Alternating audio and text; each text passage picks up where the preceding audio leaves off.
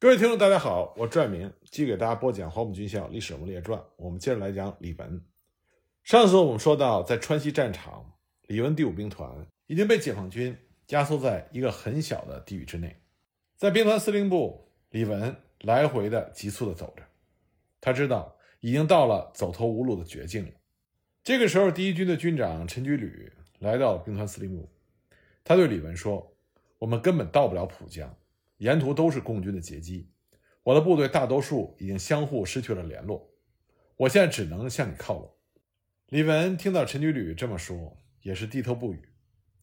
那么这个时候呢，李文的亲信、随属干部训练团学生总队长王应尊和兵团的副参谋长袁志忠两个人在门外就开始商议起来。袁志忠表示，情况十分明显，再这么打下去，只能是死路一条。为了保全整个兵团国军官兵的安全，只能另想办法。那么这个时候呢，兵团参谋长吴永烈也加入进来。他说呢，如果再拖下去，大家一块完蛋。但是举白旗这种事儿不好出自于直接部署之口。吴永烈觉得，实际上在胡宗南离开之后，李文实际上已经有了放下武器的这个意思，只不过作为兵团司令官，他不好说出口就是了。当时吴永烈和袁志忠都希望王英尊直接向李文提出建议，但是王英尊呢觉得直接和李文说有点过于草率，他觉得应该先做通陈居履的思想工作，然后再对李文讲。王英尊呢和陈居履是二十多年的知己好友，平时也是无话不说，所以王英尊就对陈居履直接挑明，说这个时候再打下去只能是死路一条。现在大势已去，我们不能把所有将士的命全部搭进去。那么陈居履也早有心理准备，他明白王仁尊想说的是什么。但是陈居履的犹豫是：现在大势已去，解放军能不能保证他们的安全？就在这个时候，陈居履的代参谋长乔治听到了他们的商议，也加入了进来。因为乔治过去在东北被解放军俘虏过，学习一年。所以他知道解放军的政策，他向陈居履他们保证，只要他们愿意起义，生命和财产是有保障的。当时陈居履和王永尊目瞪口呆，他没想到他们身边的这个军参谋长原来已经是被赤化洗脑过的人。这些话在之前乔治从来没有说过，因为他也绝对不敢说，因为他之前说了的话很有可能性命不保。不过到了这个关键的时刻，乔治的现身说法。比任何的劝说都管用。不过陈居履和王应尊还在犹豫。乔治一看，知道这个时候要趁热打铁，所以他就说：“这种事总得有人伸头才行。现在大伙都在看着我们第一军，我们一动，大家都会跟着动。我们已经是走投无路了，所以只有起义才能够保全生命财产。”乔治的这番话基本消除了陈居履之前的思想顾虑。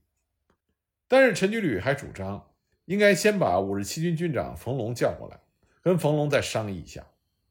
冯龙说到就到，陈菊履呢就把意思向冯龙进行了转达。王英尊也表达了自己的意见。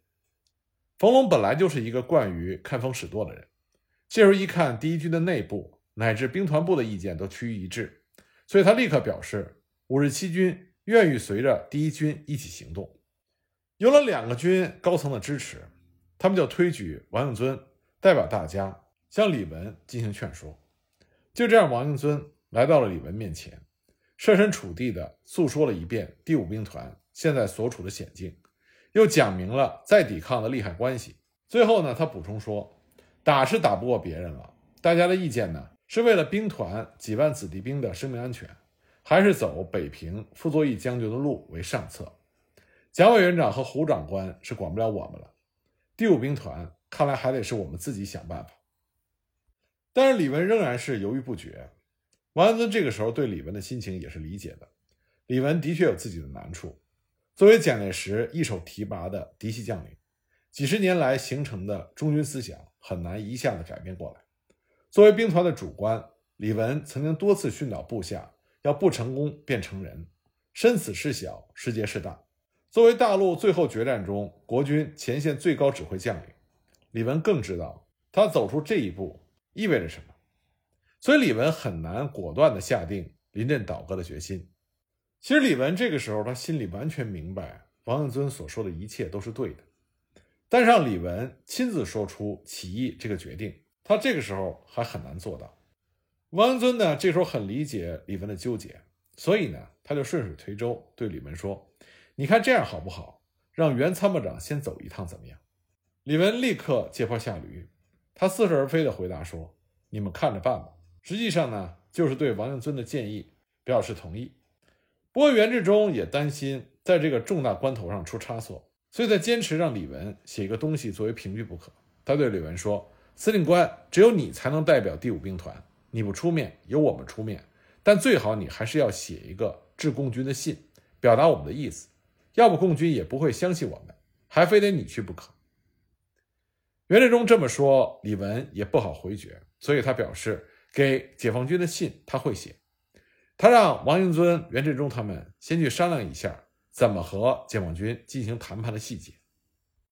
王应尊他们呢就赶到了第一军军部，和陈居履等人一同商定前往解放军部队接洽起义事宜的人选。他们当然希望找一位和共产党、解放军有特殊关系的人，可这时候他们发现，过去清查内部的时候，好像到处都是地下共产党人，可现在却一个找不到。所以最后没办法，他们只好决定先派袁志忠代表第五兵团部，第一军代参谋长乔治代表第一军，让他们两个人前往邛崃方向的火线去找解放军最高指挥官联系。那么剩下的人呢，同时向本兵团其他各军进行联系和说服工作。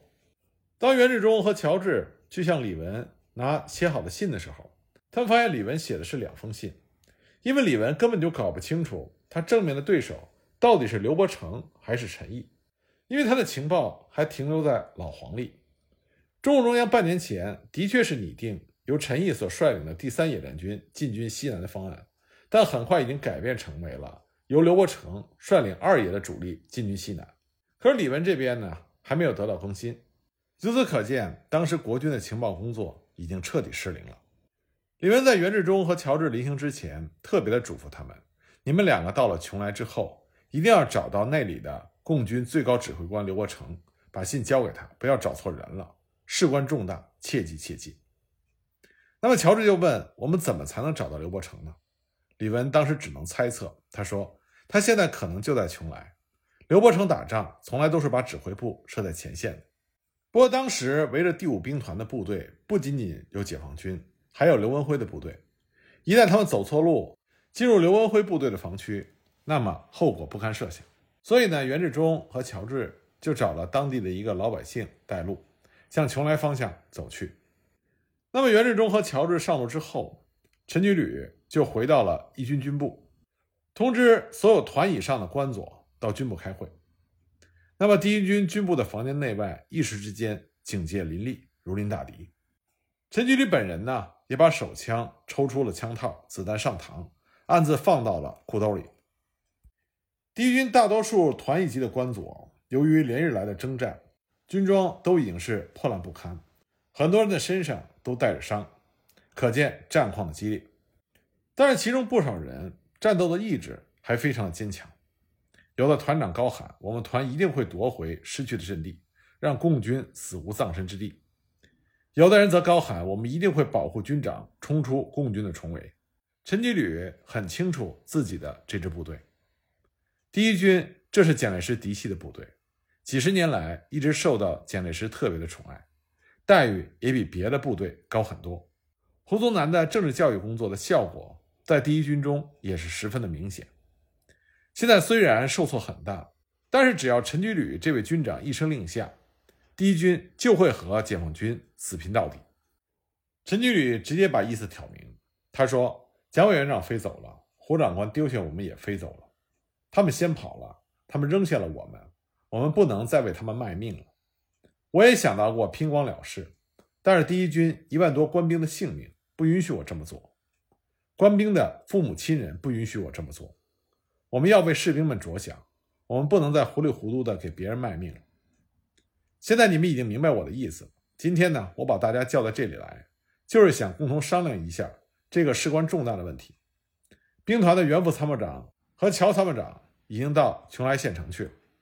陈局旅的话音刚落，底下的喊声就一片：“什么？军长的意思是让我们投降？我们不干，我们坚决不执行，我们不会当叛徒！”会场上突然就站起了一片人，对陈居旅大声的吼叫着，有人甚至把枪从腰间拔了出来。而早已布置在房间内外的军部的警卫人员也掏出了枪，顿时剑拔弩张。陈居旅定了一下神，他非常镇静地说道：“这也实在是没有办法的办法。我们在这里已经冲来冲去几天了，没吃没喝，弹药很快就会没有了。我实在不忍心看着弟兄们都死在这里。能活出去几个就算几个。现在我也不会为难大家。”不愿意跟我走的，悉听尊便，现在就可以退出会场。天快亮了，天亮之后，我就要把部队交给共军了。不愿意去的，最好现在就走。是我对不住大家。陈局旅说完之后，抱头痛哭。会场上没有一个人动。刚才准备举枪动武的人，把手枪塞回了枪套。随之，房间里传出了一片啜泣声。所有在场的这些官佐。都流下了难过的泪水。最终呢，第一军的部署全体官佐算是勉强接受了放下武器的命令。二十五日的傍晚，李文向第五兵团下达了停火命令，而袁志忠和乔治也来到了双方的交战线。他们进入的是解放军十二军三十六师幺零八团的防地。当时幺零八团的副团长武孝贤最先见到了他们。乔治对武孝贤说：“说兄弟，我是受了我们兵团李文司令官之命，想转告贵军司令，我们李司令官为了顾全大局，愿意起义。”那么武孝贤马上就把这个消息报告给了肖稳银副军长。肖稳银当时就说：“敌人现在突然提出起义，是有企图的，一定要提高警惕，防备敌人的诡计。我马上派人来，并向你们那个方向加派两个营的兵力。”那么紧接着呢，三十六师的副师长王汝昭和幺零八团的团长于辅坤就赶来和袁志忠还有乔治见面。不过呢，那个时候解放军副师长和团长都是年纪不大的年轻人，那么作为国军高级指挥官的袁志忠和乔治，自然就多有不信任之感，心中存了几分戒心，因此双方在最初接触时的洽谈并不怎么愉快。解放军代表的态度非常明确。那就是第五兵团必须立刻放下武器，无条件的把部队撤出战场。那么袁志忠他们认为这个要求责任重大，他们做不了主，所以希望解放军派代表和他们一起回去，直接和李文面谈。那么肖永银就做出了指示，让武孝贤和袁志忠他们俩回第五兵团司令部，和李文当面洽谈。就这样呢，武孝贤作为解放军的代表。来到了国军第五兵团的司令部，李文和陈居旅已经等候在那里。李文出于某种考虑，将计就计，把陈居旅推到了前面，自己呢则站立在一边，隐于幕后进行策划。这就致使武孝贤在洽谈中把陈居旅当做了第五兵团的司令李文，而把李文呢当做了陈居旅。当然，这并不影响洽谈的效果。因为李文和陈居旅两个人始终都在场。那么第一次洽谈呢，双方并不能达成一致的意见，最后决定在双方之间架设一条电话线，以便进一步联系。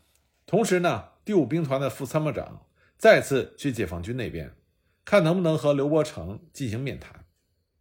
那么在第一次洽谈之后，为了彻底粉碎李文的梦想，这天傍晚，解放军十二军向国军全线发起了进攻。经过一夜的战斗，国军九十军的主力大部分被歼灭。而通过新架设的电话线，解放军对李文进行了政治攻势。李文接了三次电话，一次比一次神情紧张。他已经知道解放军从四面八方包围了上来，第五兵团已经绝无可能逃得出去了。李文和他的将领们整整一夜没睡，开会商讨对策。李文当时的思想非常清楚。